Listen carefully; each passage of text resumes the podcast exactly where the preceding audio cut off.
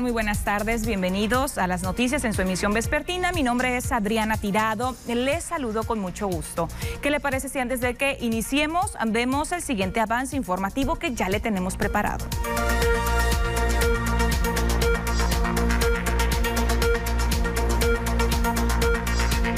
instalada en el puente Juárez. Refuerzan acciones de retiro de polarizados en vehículos. Persiste el problema de recolección de basura en el Infonavit Playas. Aguas negras invadieron las avenidas Alemán y Emilio Barragán. Y en los deportes, los cañeros emparejaron la serie patasalada ante los venados.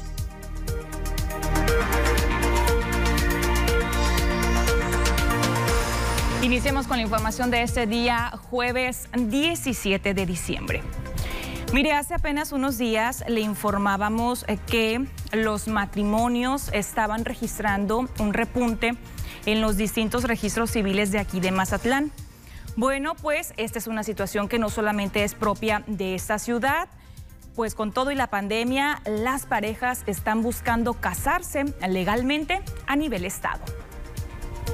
Este mes de diciembre han repuntado como nunca los enlaces nupciales en Sinaloa, pese a la pandemia. Así lo muestran los archivos de los registros civiles. Irma Tirado Sandoval, directora del Registro Civil Estatal, reveló que destinos como Mazatlán se han convertido en referentes de bodas, no solo para novias y novios mexicanos, sino del extranjero que buscan los paisajes que ofrece el puerto para unirse en matrimonio. Efectivamente, hay, hay este, actos que se registran con mayor volumen en determinadas fechas y por supuesto diciembre no ha sido la diferencia a pesar de la pandemia. Mazatlán, por supuesto, Mazatlán está siendo un referente a nivel nacional. Hay muchos matrimonios que vienen a realizar aquí sus, sus nupcias. Y, bueno, nosotros en este tiempo, sí, regularmente tenemos mucha visita de, de otros estados para con ese motivo. ¿Desde dónde se vienen a casar? De cualquier parte de la República, incluso internacionales. ¿eh? Sí, la verdad sí se registra un poquito más de matrimonios entre extranjeros o extranjeros y nacionales. Dio a conocer que el resto de los municipios también muestra un incremento en este servicio, sobre todo en la capital del estado, en donde fue necesario hasta prolongar el horario de atención. Nosotros, eh, para poder seguir dando el servicio, hemos incluso aumentado nuestro horario de servicio. Los matrimonios en Culiacán, en la UCE, por supuesto, que es en donde se concentra el trabajo de oficinas, estamos casando en la tarde. Aunque hagas tu trámite días antes o tu trámite en la mañana, nosotros lo elaboramos pero los matrimonios se celebran en la tarde, por ejemplo. Y ahorita estamos a punto de meter dos oficialías para poder que se den abasto, porque sí ha aumentado el número de matrimonios en oficina, pero no lo hacemos en la mañana para evitar el riesgo de las personas que van a hacer algún tipo de tramitología, de los mismos contrayentes. Tirado Sandoval informó que no habrá cierre de oficinas por motivo de las fiestas decembrinas, montándose guardias para la atención de la ciudadanía. Sin embargo, se estarían disminuyendo las atenciones en divorcios y extranjerías, reanudando el trámite hasta enero. Indicó que esto se debe a la propia emergencia sanitaria, encontrándose elaborando ahora el 70% de capacidad por la sana distancia, esperando bajar al 40% en los próximos días por la disminución del personal que estará en guardia.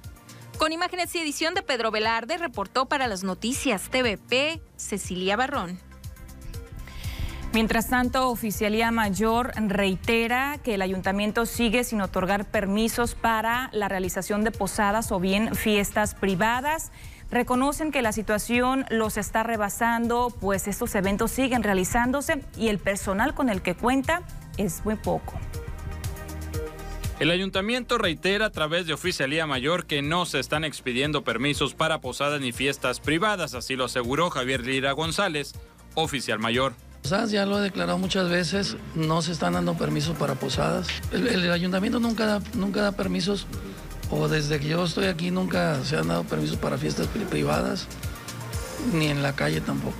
Sin embargo, este tipo de celebraciones sí se están llevando a cabo en nuestro municipio, situación de la que también está enterada la autoridad, pues así lo acepta. Sin embargo, solamente intervienen cuando alguien realiza el reporte correspondiente. Se detectan cuando hay reporte bueno, cuando hay reportes, pues vamos y lo atendemos.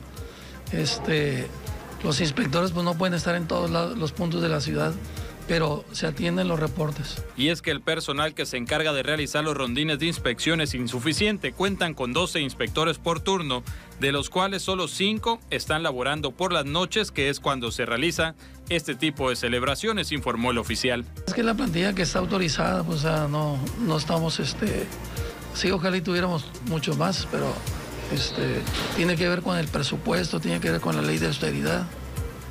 Mira, aproximadamente son 12 por turno y en la noche nada más andan 5. Eh, Dijo que es sobre todo en fines de semana cuando se refuerzan las acciones en conjunto con autoridades del gobierno estatal y otras dependencias del municipio. Con imágenes y edición de Andrés Viera informa para las noticias TVP Omar Lizárraga. Esto ocurre en Mazatlán, mientras tanto en Culiacán, por medio de las redes sociales, los elementos de la Secretaría de Seguridad Pública, personal de la Guardia Nacional y de la Sedena ubicaron una fiesta particular en la que se registraba aglomeración de personas. Cristóbal Castañeda Camarillo, titular de la Secretaría de Seguridad Pública, detalló que se encontraban aproximadamente mil personas en la celebración, además de grupos musicales, lo que puso en alerta a las corporaciones para implementar un operativo y evitar contagios por COVID. Señaló que no se hizo el reporte de la fiesta a través del 911 y no se acaban las recomendaciones de sana distancia. Escuchemos. No están prohibidas las fiestas, pues una fiesta de, las magnitudes que se veían en los videos, sin la sana distancia, pues corrían un riesgo la misma ciudadanía, ¿no? Por esa razón se implementó un operativo este, cuando llegó la fuerza de seguridad eh, se distendió la fiesta sin ningún ningún incidente, afortunadamente. Pero para que tengas una idea de la magnitud, eran prácticamente 100 mesas de 10, de 10 sillas cada una. Estamos hablando de cerca de mil personas, por lo menos, que se encontraban sin guardar la sana distancia o, o las recomendaciones sanitarias correspondientes. Se aseguraron siete vehículos en el lugar. Estamos verificando la, la legal procedencia de los mismos y su estado.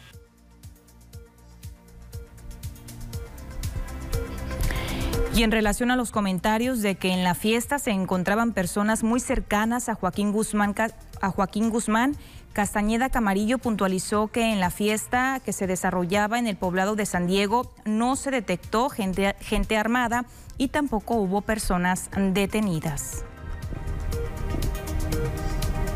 Las recomendaciones fueron obviamente por la sana distancia y reitero, la, no tuvimos ningún reporte al 911, fue todo a través de redes sociales que las autoridades este, nos enteramos y como dices hay mucha difusión que se dé que se hace en las mismas y hay este pues también mucha desinformación eh, que se maneja, ¿no? Entonces por el momento es la información que tenemos, no se tuvo ninguna persona detenida, no podemos este verificar este eh, el origen de la información que tú comentas y estaremos atentos ante cualquier situación que se presente. Y ahora pasando a otros temas, las rifas virtuales que están realizando y estarán realizando empresas para beneficio de sus trabajadores sería uno de los factores que podría reactivar la actividad comercial aquí en Mazatlán. Esto lo reveló Guillermo Romero, quien es el secretario general de Canaco Mazatlán. De igual forma, dice que la recta final de entrega de aguinaldos también es una situación que podrá favorecer para que repunten las ventas en un 70% las rifas virtuales y los regalos a sus colaboradores, o sea, el que te entreguen un, regalo, pues realmente eso no está negado, sino todo lo contrario, es un incentivo para el trabajador por un año de trabajo, un año de esfuerzo, un año difícil y complicado, pero aquí seguimos, ¿no? En marcha, seguimos trabajando y pues hay que trabajar. Antes del 15 andaba en un repunte ya en un 50%, ¿no? En un 50% de las ventas normales, pero después del 15, obviamente ya ahorita, hoy que es 17 de, diciembre y que estamos en la recta final de los, pues ya de la entrega de los aguinaldos, estamos viendo que se está incrementando. Esperemos tener hasta un 70% de las ventas de incremento, ¿no? Eso es lo que se espera de aquí antes del 24 de diciembre, ¿no? O sea, vamos bien, yo creo que están, sí, están ahorita las tiendas, pues la gente está visitando las tiendas, el comercio, tenemos ventas digital, anteriormente no se tenía, hoy este, la gente está, se sube a las plataformas. Y el incremento del 15% recién autorizado para el salario mínimo podría afectar al sector empresarial. Incluso se estima que para el próximo año 2021 algunos negocios cierren sus puertas, así lo consideran expertos en contaduría pública de la ciudad. Bien por la clase trabajadora, pero considero que no son los momentos adecuados de, este salto. Eh, ya venimos de un salto en el 2020, a partir del 2018, 2019, de 88 a 103, a 120, ahora 100, se pierde unos 130 y tantos, ¿verdad? Este salto del 15%, pues lo va a absorber directamente el empresario muy duro, está, el sector empresarial, empresarial está muy golpeado. Entonces, esto en lugar de coadyuvar ahorita, considero que puede afectar y puede llegar a, que muchos de los pequeños y medianos terminen de tomar su decisión de cerrar, desgraciadamente. Porque ese 15% agrégale un cerca de 40% que se convierte entre, o sea, toda la carga laboral, hablando de retenciones, hablando de seguro social, Infonavit, impuestos sobre nómina y otro. Es una carga laboral muy fuerte. Y mientras tanto ya hay pronunciamientos eh, respecto a este tema, pues la Confederación Patronal de la República Mexicana se ha pronunciado en contra del recién aprobado incremento al salario mínimo del 15% por considerarlo desproporcional ante la situación que enfrenta el país. El organismo empresarial señala que ha sido impulsor del incremento histórico en el salario mínimo en los últimos años. Sin embargo, ante la crisis actual, se trata de un aumento irracional que estaría dibujando un escenario catastrófico para el 2021 en las empresas. Coparmex dijo que la mayor preocupación de que haya sido autorizado sin consenso es que propiciará el cierre de negocios y la pérdida de empleos el próximo año, con el riesgo de que 700 mil empresas más desaparezcan en los próximos tres meses. Ante esto, llamó al gobierno federal a la reflexión. Es momento de irnos a la primera pausa comercial, pero antes le recuerdo que ya tenemos habilitada la línea de WhatsApp 6692 405644. Ese es el número para que se ponga en contacto con nosotros, nos envíe reportes ciudadanos, sus quejas con una fotografía o bien, si quiere, nos puede mandar un video también y con mucho gusto lo estamos mostrando aquí durante el noticiero. Pausa comercial, regresamos.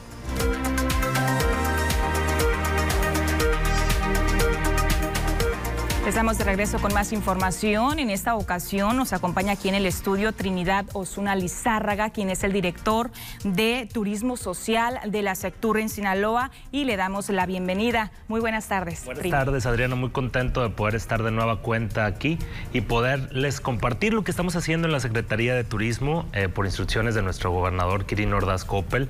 Pues seguimos trabajando con el programa de Viajando Puro Sinaloa ya en esta segunda etapa, ya por finalizarla, pero muy contento con los resultados. Ya habíamos estado platicando precisamente aquí en este mismo espacio sobre lo que era el programa Viajando Puro Sinaloa, una iniciativa pues que busca reactivar ¿no? la economía y también que la ciudadanía eh, conozca los atractivos con los que cuenta el estado de Sinaloa, pero nos trae una novedad referente al municipio del Fuerte. Así es, estamos muy contentos porque el, pueblo mágico del Fuerte cumple 10 años de ser pueblo mágico, de incorporarse a este programa y para nosotros obviamente todos los rincones de Sinaloa son tan importantes por la trascendencia cultural, histórica, gastronómica que tienen, pero la joya de la corona para nosotros obviamente son nuestros cuatro pueblos mágicos. Y en este caso el Fuerte es un municipio que se encuentra al norte del estado de Sinaloa, el cual pues obviamente eh, tiene una gastronomía increíble, una cultura y sobre todo que han preservado mucho las tradiciones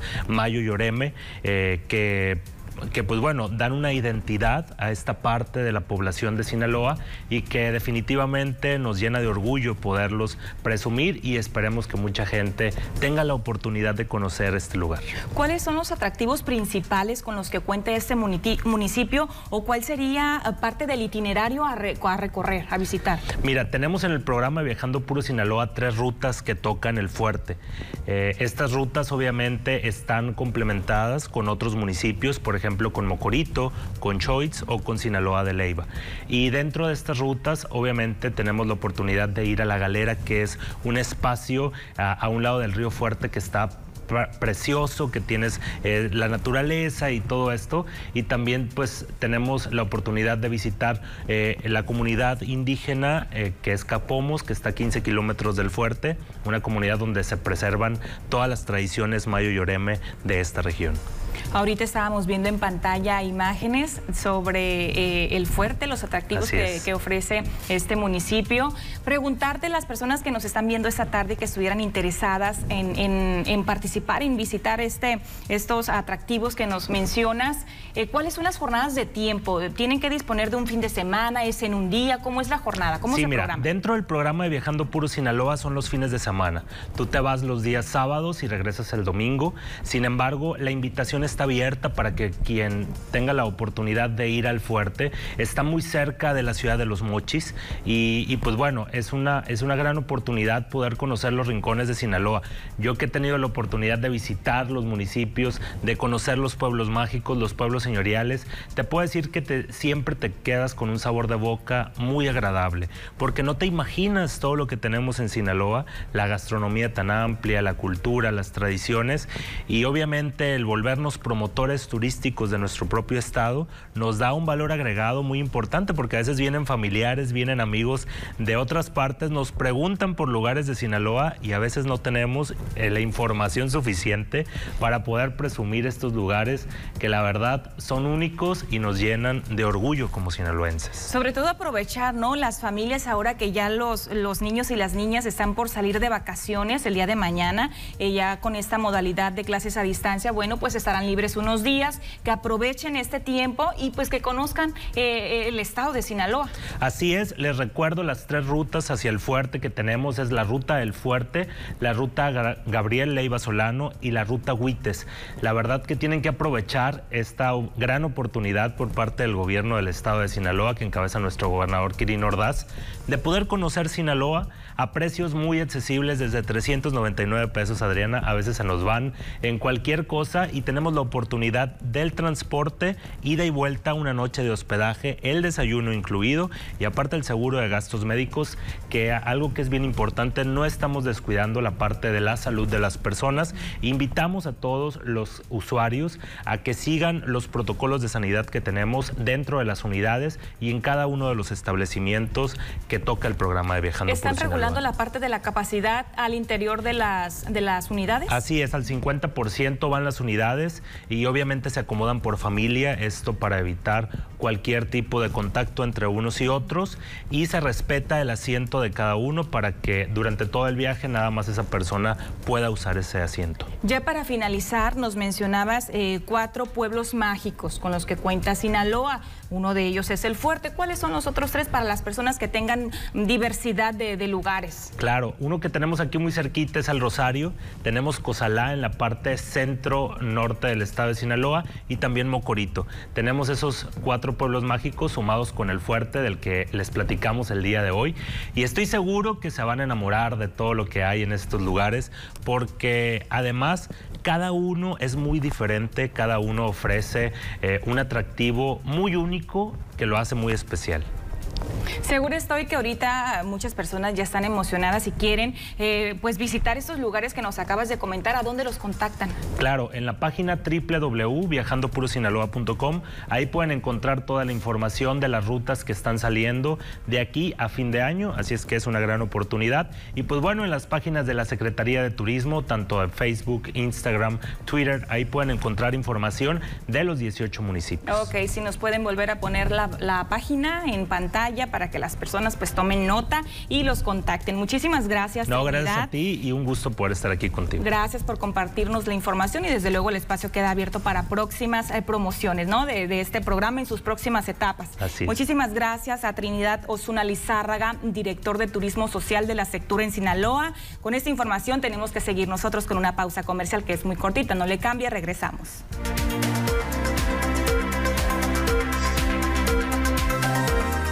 Estamos de regreso con más información. Vamos a continuar con lo que corresponde al reporte climatológico. Las condiciones hay que monitorearlas. Ya le tenemos lista la información con Diana Zambrano.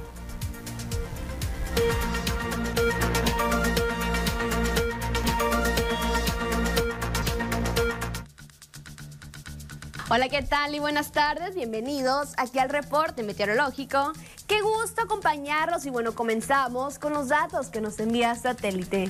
Les cuento que el día de hoy tenemos la llegada de un nuevo frente frío durante la noche y bueno, se pronostica que disminuyan las temperaturas para ese sector en la frontera del noroeste de la República Mexicana. Nos vamos a conocer las temperaturas actuales en algunos puntos importantes del país, comenzando por la frontera en Tijuana, donde actualmente se registran 16 grados, cielos despejados, La Paz el día de hoy con 22 grados, Guadalajara 26, Acapulco 31 y ya para finalizar más al sur con Mérida con un cielo nublado y 27 grados.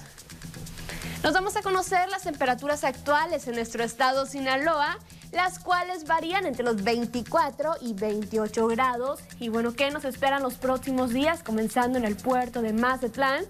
El día de mañana tenemos un cielo despejado y bueno, se mantiene para los próximos días con temperaturas máximas que van a variar entre los 26 y 28 grados para el puerto de Mazatlán.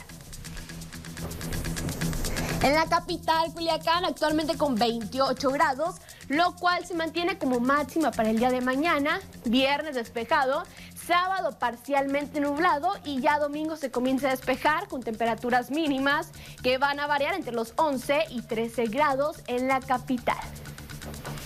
Más al norte en Guamúchil, actualmente con un cielo totalmente despejado. La máxima para el día de mañana que alcanza los 28 grados centígrados. Ya la mínima que se prevé de 11 grados. Y bueno, el sábado mayormente nublado en Guamúchil. Más al norte, en Guasave actualmente con 28 grados, cielos totalmente despejados. Aquí también el sábado se mantiene mayormente nublado y levemente se comienza a despejar con temperaturas máximas que van a variar entre los 28 y 30 grados para Guasave. Más al norte y ya para finalizar en los mochis, actualmente con 24 grados. Mañana despejado, sábado nublado, temperaturas máximas que van a variar entre los 25 y 27 grados, ya las mínimas que se prevén de entre 10 y 11 grados en el norte de Sinaloa. Respecto a la fase lunar, nos mantenemos aún en luna nueva, la salida de la luna a las 9 horas con 44 minutos, la puesta de la luna a las 20 horas con 41 minutos, la salida del sol a las 6 de la mañana con 48 minutos y ya para finalizar, la puesta del sol a las 17 horas con 24 minutos. Hasta aquí el reporte meteorológico. Espero que tengan una excelente tarde.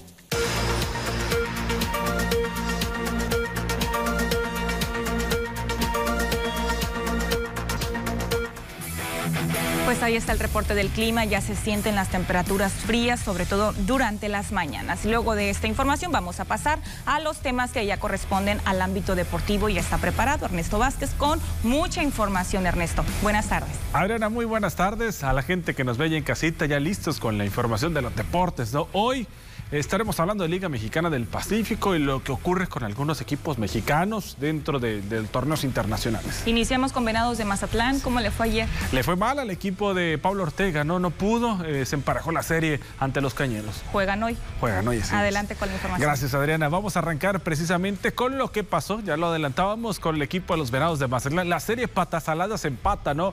Mazatlán ganó el martes. Ayer ganaron los Cañeros de los Mochis a base de buen bateo.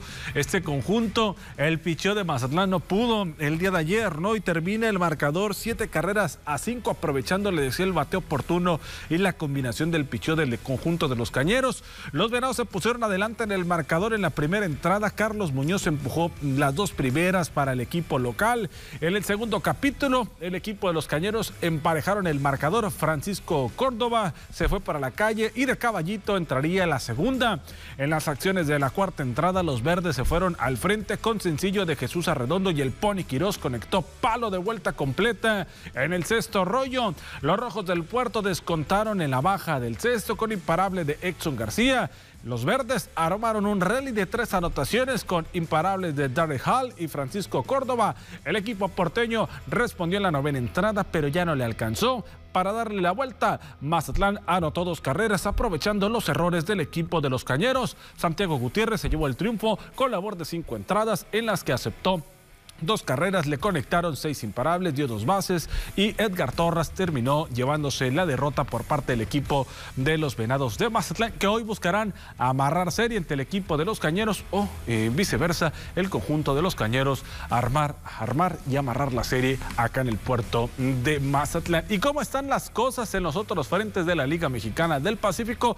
Le presento el resumen, le adelanto, no hay polémica en el juego del día de ayer. Tomateros y Sultanes de Monterrey está protegido estado ese partido y sobre todo la participación de Walter Silva, que lo vamos a escuchar durante esta cápsula al Mazatleco con el equipo de los algodoneros de Guasave. Vamos a verla. La ofensiva respondió oportunamente y los Yaquis emparejaron la guerra de tribus en Ciudad Obregón luego de vencer ocho carreras a uno los Mayos en Abujúa en el segundo juego de la serie. En el departamento de picheo la victoria fue para Carlos Machorro. Jaime Lugo cargó con el descalabro. Una sólida apertura de Ernesto Zaragoza, combinado con el productivo aporte ofensivo y defensivo de Alberto Carrión, permitió guiar a Sultanes de Monterrey a igualar a un juego por bando tras vencer a los tomateros de Culiacán por pizarra de tres carreras a uno en el segundo de la serie en un apretado duelo en el que destacó el trabajo del bullpen mientras que José Félix empujó la carrera de la diferencia para llevar a algodoneros de Guasave a una victoria de 4 por 3 sobre Charros de Jalisco para con ello asegurar la serie y mantenerse en la cima del standing de la LMP. Eh, fue un momento muy importante para nosotros, ¿no? Cerrar fuerte y venir de la, la quinta entrada sin out eh, la verdad, pues para mí era un reto porque había venido anteriormente, se hace el trabajo, se consigue esa victoria y la verdad, pues para mí una, para mí es contento y feliz de conseguir otra victoria aquí en Liga Mexicana del Pacífico. Rally de cinco carreras fabricaron los Naranjeros de Hermosillo en el quinto rollo para amarrar la victoria en seis carreras a dos ante los Águilas de Mexicali. El hermosillense José Samayoa tomó la lomita naranja y trabajó por espacio de cuatro completas donde permitió tres imparables, una carrera, otorgó seis pasaportes y recetó cuatro ponches. Reportó para Deportes TVP José Manuel Correa. Vámonos con más. Y es que ayer el América perdió 1-0 frente al Atlanta United, pero aún así avanzó con marcador global de 3-1 en las semifinales de la Liga de Campeones de CONCACAF. Jackson Cowen marcó el único gol del partido que fue suficiente para que el equipo de la MLS ante, se llevara el marcador ante el equipo de las Águilas que aprovecharon el partido de ida. Guillermo Ochoa se convirtió en el factor en el primer tiempo con las dos atajadas que preservaron el cero en el arco. El gol de Atlanta cayó el minuto número 82 con un cabezazo certero y sirvió para llevarse la victoria, pero no la termina por alcanzar. América pasa, aunque perdió en la vuelta ante el conjunto del Atlanta United. Vámonos con el Cruz Azul. Y lo normal para el equipo de la máquina. Perdieron el día de ayer y quedaron eliminados de la Liga de Campeones de la CONCACAF. Perdieron ante el conjunto de Los Ángeles FC y con gol de Carlos Vela empataban el marcador 1 a 1. Primero se había ido adelante el conjunto de Cruz Azul 1 por 0, después el conjunto de la MLS le dio la vuelta, ahora estará enfrentando al equipo de América, ¿no? Será en la ronda semifinal Los Ángeles Galaxy, bueno, Los Ángeles FC, mejor dicho, ante América y por otro lado Tigres estará buscando también su pase en la otra llave. Pierde Cruz Azul, queda eliminado en lo que viene a ser la CONCACAF Liga de Campeones. Vámonos ahora con información del boxeo, ¿qué está pasando? Con el boxeador Gilberto El Zurdo Ramírez, el invito ex campeón mundial de peso supermediano mexicano, Mazatleco, estará de regreso en el peso semipesado por parte de la Federación Norteamericana de Boxeo ante Alfonso El Tigre López en la pelea estelar de la función que se estará realizando el día de mañana, viernes 18 de diciembre, en lo que viene a ser en Galveston, en Texas. Allá estará peleando el Zurdo Ramírez. Ya el día de mañana es el combate para el Mazatleco que está de regreso después de año y medio sin ver acción. El zurdo que cuenta con marca de 40 peleas ganadas, 0 perdidas con 26 knockouts, está peleando y busca, ¿no? Regresar también el año que entra en el 2021 al puerto de Mazatlán, llevar a cabo una pelea en lo que viene a ser el territorio mazatleco. Y vámonos ya para finalizar la información, algo que se dio a conocer a través del el Tribunal Deportivo de Arbitrajes, el fallo que dio el día de hoy. Rusia no podrá participar y utilizar su nombre, la bandera e himno en los próximos Juegos Olímpicos ni cualquier campeonato mundial que se dispute en los próximos años. El TAS también determinó que Rusia no podrá hacer ningún evento deportivo por dos años. Los deportistas y los equipos rusos no podrán competir en los Juegos Olímpicos de Tokio. Esto por el problema de doping que viene arrastrando lo que viene a ser el deporte allá en Rusia. Entonces no va a participar Rusia en lo que viene a ser los próximos Juegos Olímpicos que se van a celebrar en Tokio en el 2021. Situación complicada, lamentable, porque siempre estaban peleando junto con China y Estados Unidos, Rusia, el primer lugar en el medallero. Ahí está la información deportiva, lo más relevante hasta el momento, lo que tenemos el día de hoy, Adrián, amigos, en las noticias. Muy lamentable, ¿no? Esto para los deportistas de allá, de ese eh, país, porque muy buenos cuadros. Así es, y, y en todas las disciplinas compiten, ¿no? Es una potencia mundial lo que ocurre con el país euroasiático, ¿no? Pues ahí está la información. Muchísimas gracias, Ernesto, por compartirnos todo lo que ocurre en el mundo de los deportes. Tenemos que irnos a una breve pausa. Continuamos.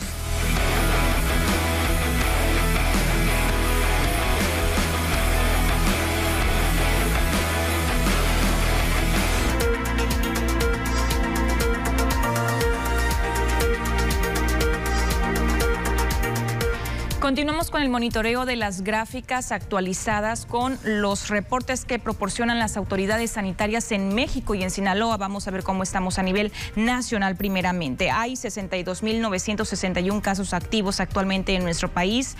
Sorprendente la cantidad de decesos que se tienen registrados, 115.769. Personas recuperadas, 945.673 personas. ¿Cómo estamos aquí en Sinaloa? ¿Qué dicen las autoridades? 25.373 casos confirmados es el acumulado, 1.308 se encuentran como sospechosos, 4.088 decesos lamentablemente, personas que ya tuvieron COVID se recuperaron, 20.649. Los municipios, ¿cuáles son los que siguen registrando la incidencia más alta? Culiacán con 199 casos activos, tenemos a Mazatlán con 32. La incidencia ha bajado en Mazatlán, es la tendencia, pero no hay que confiarnos. Guasave con 53 casos activos, Aume con 49. Municipios que no tienen casos, Concordia, Cozalá, Escuinapa y también San Ignacio.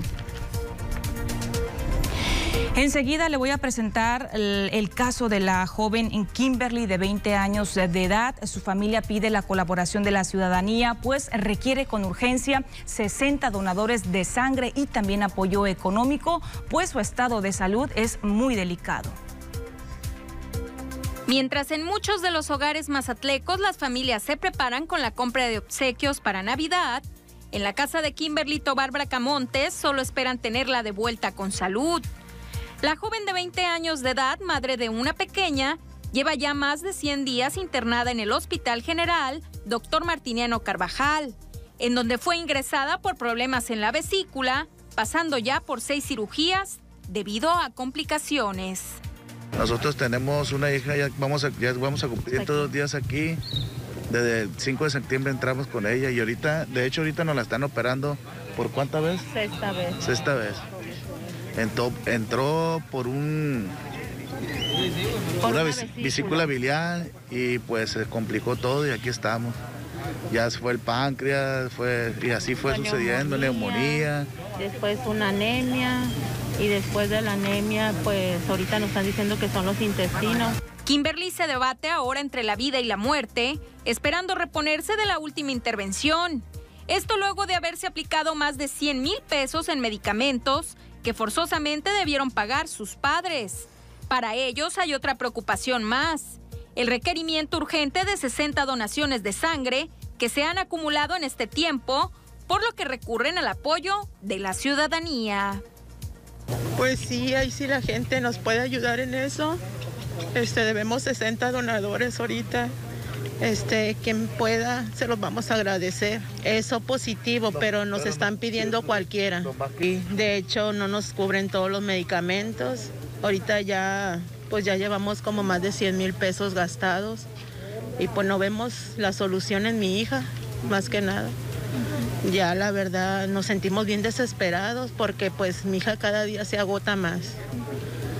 Este, esperemos en Dios que ahorita resista su operación y Señalan que ha sido duro el permanecer a las afueras del nosocomio a la espera de mejoría, pasando frío y otras cuestiones, por el hecho de que el hospital aún no cuenta con un albergue para familiares, como en el anterior hospital. Para quienes deseen apoyarles con sangre o alguna aportación, Enrique y Adela, papás de la joven, ponen a disposición el número telefónico 6692 1669 47. Con imágenes y edición de Carlos Rendón, reportó para las noticias TVP Cecilia Barrón. Les repito el número telefónico que si usted quiere apoyar a Kimberly 6692-1669-47, 6692-1669-47, ya sea donadores de sangre o bien apoyo económico, es muy importante para ella y su familia. Hacemos una pausa comercial, continuamos.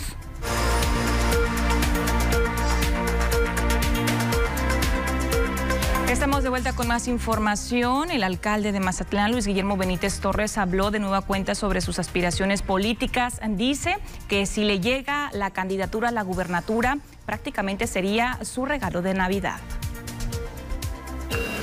Eh, yo no tengo ni la menor idea de las definiciones del partido, porque yo soy respetuoso de eso, pero se me haría una incongruencia meter a alguien que ni de Morena es y aparte que ha sido un pícaro toda la vida, un pillo. Sería incongruente para el partido. Por eso lo descarto de antemano. No creo que el partido lo tome en cuenta. Pues yo tengo confianza en todos mis antecedentes, en todo lo que he hecho desde que estoy en este movimiento. Ninguno de con quienes contiendo tiene la trayectoria en Morena que tiene el químico y ninguno de los funcionarios ha hecho en este momento lo que ha hecho el químico. Primero espero la definición en cuanto a la candidatura a la, gobernatura. Y si no me fuera favorable, pues ya tomo decisiones. Todas las definiciones tienen que ser antes del 23 de diciembre. Pues no sé todavía si sea mi regalo navideño, pero la verdad tener la oportunidad de transformar Sinaloa sería muy motivante. Al principio se refería a una posible designación de Gerardo Vargas Landeros. Siguiendo con información ya de otro tema, TVP Mazatlán reitera el llamado a la ciudadanía mazatleca para que se sumen a la campaña Regalo de Alegría a través de la donación de juguetes. La Navidad es una fecha muy especial, sobre todo para los niños que esperan con ansias los regalos y juguetes, pero no todos tienen la dicha de recibirlos. A través de la campaña Regalo de Alegría, TVP Mazatlán, con el apoyo de la sociedad, por onceavo año consecutivo, busca llevar felicidad a cientos de niños de escasos recursos. El llamado es para donar juguetes nuevos que no requieran baterías y no bélicos, los cuales serán recolectados en las instalaciones de TVP Mazatlán, ubicadas en carretera internacional al Norte, kilómetro 1201, con un horario de 8 a las 20 horas de lunes a domingo, informó María Fernanda Pérez, encargada de Mercadotecnia de TVP Mazatlán. Pues mira, ya estamos, actualmente ya arrancamos con, con, esta colecta, ya estamos recibiendo los juguetes aquí en las instalaciones de la televisora.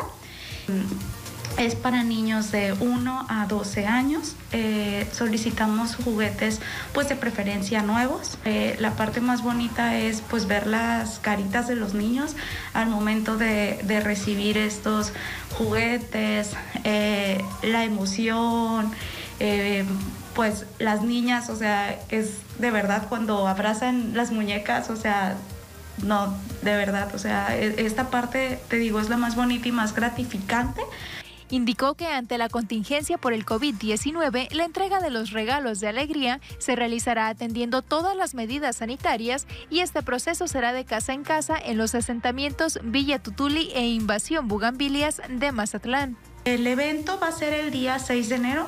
Eh, todos los años lo hacemos el día 6 por ser el día de, de Reyes. Em, este año, a diferencia de los anteriores, eh, generalmente pues hacemos un evento masivo, pero pues ahora ya sabes, por la situación actual, pues eh, no podemos, no podemos exponernos ni exponer a, los demás. Entonces, este año la dinámica cambió un poquito. Entonces lo vamos a hacer como una tipo caravana donde entregaremos los eh, regalos casa por casa.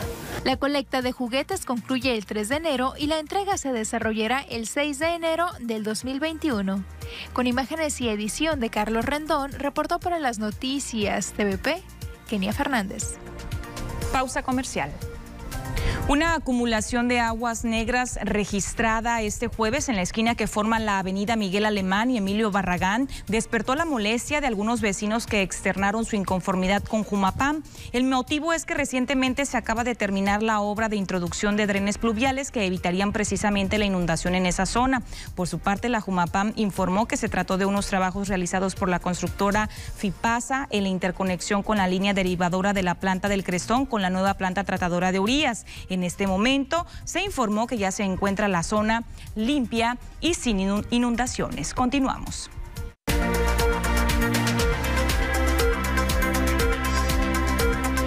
Mire, este mes se ha vuelto recurrente la deficiencia en el servicio de recolección de basura en distintos sectores de la ciudad, pero nos vamos a enfocar en el Infonavit Playas, en donde lleva tres días con la basura en sus banquetas y aseguran que esto sucede de manera muy frecuente cada semana. y se puede ver en la imagen el acumulamiento de los desechos. Es particularmente en la calle Lucio Blanco, en donde se han acumulado más bolsas de basura y otros desechos a la espera de que los camiones la recojan. Vecinos sostienen que en esta semana correspondía al camión pasar el día martes y también el día jueves, o sea, hoy, y sin embargo no le han visto en toda la semana.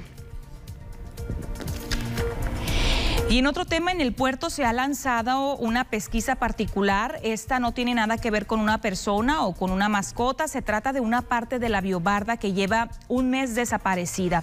Lourdes San Juan Gallardo, quien es directora de Ecología Municipal, dijo que aún se desconoce si se desprendió por la fuerza del agua o si alguna embarcación en la que pasó por ahí la dañó a su paso debajo del puente Juárez donde ha sido instalada, vamos a recordar, o si se la robaron solamente de un momento a otro. Esto ocurrió el pasado 29 de noviembre cuando desapareció. San Juan Gallardo pidió el apoyo de la ciudadanía para ubicarla y en caso de no ser así, reponerla. En temas de seguridad, al mediodía de este eh, jueves se registró una balacera. Se sigue registrando en estos momentos esta situación entre sujetos armados y policías municipales atrás del fraccionamiento Real del Valle. Al parecer, dos personas ya fueron detenidas, pero los policías continúan en esa zona buscando a otros hombres armados que se dice están escondidos en los matorrales. Así es que si usted tiene pensado eh, transitar por esa zona de la ciudad, repito, atrás del fraccionamiento real del Valle, pues de preferencia evitar no acercarse por el momento por esta situación de violencia que se está dando ahí en ese sector. Llegamos ya a la parte final del noticiero. Gracias por haberme acompañado durante una emisión más. Nos vemos mañana viernes, ya casi inicio del fin de semana. Los espero en punto de las 2 de la tarde.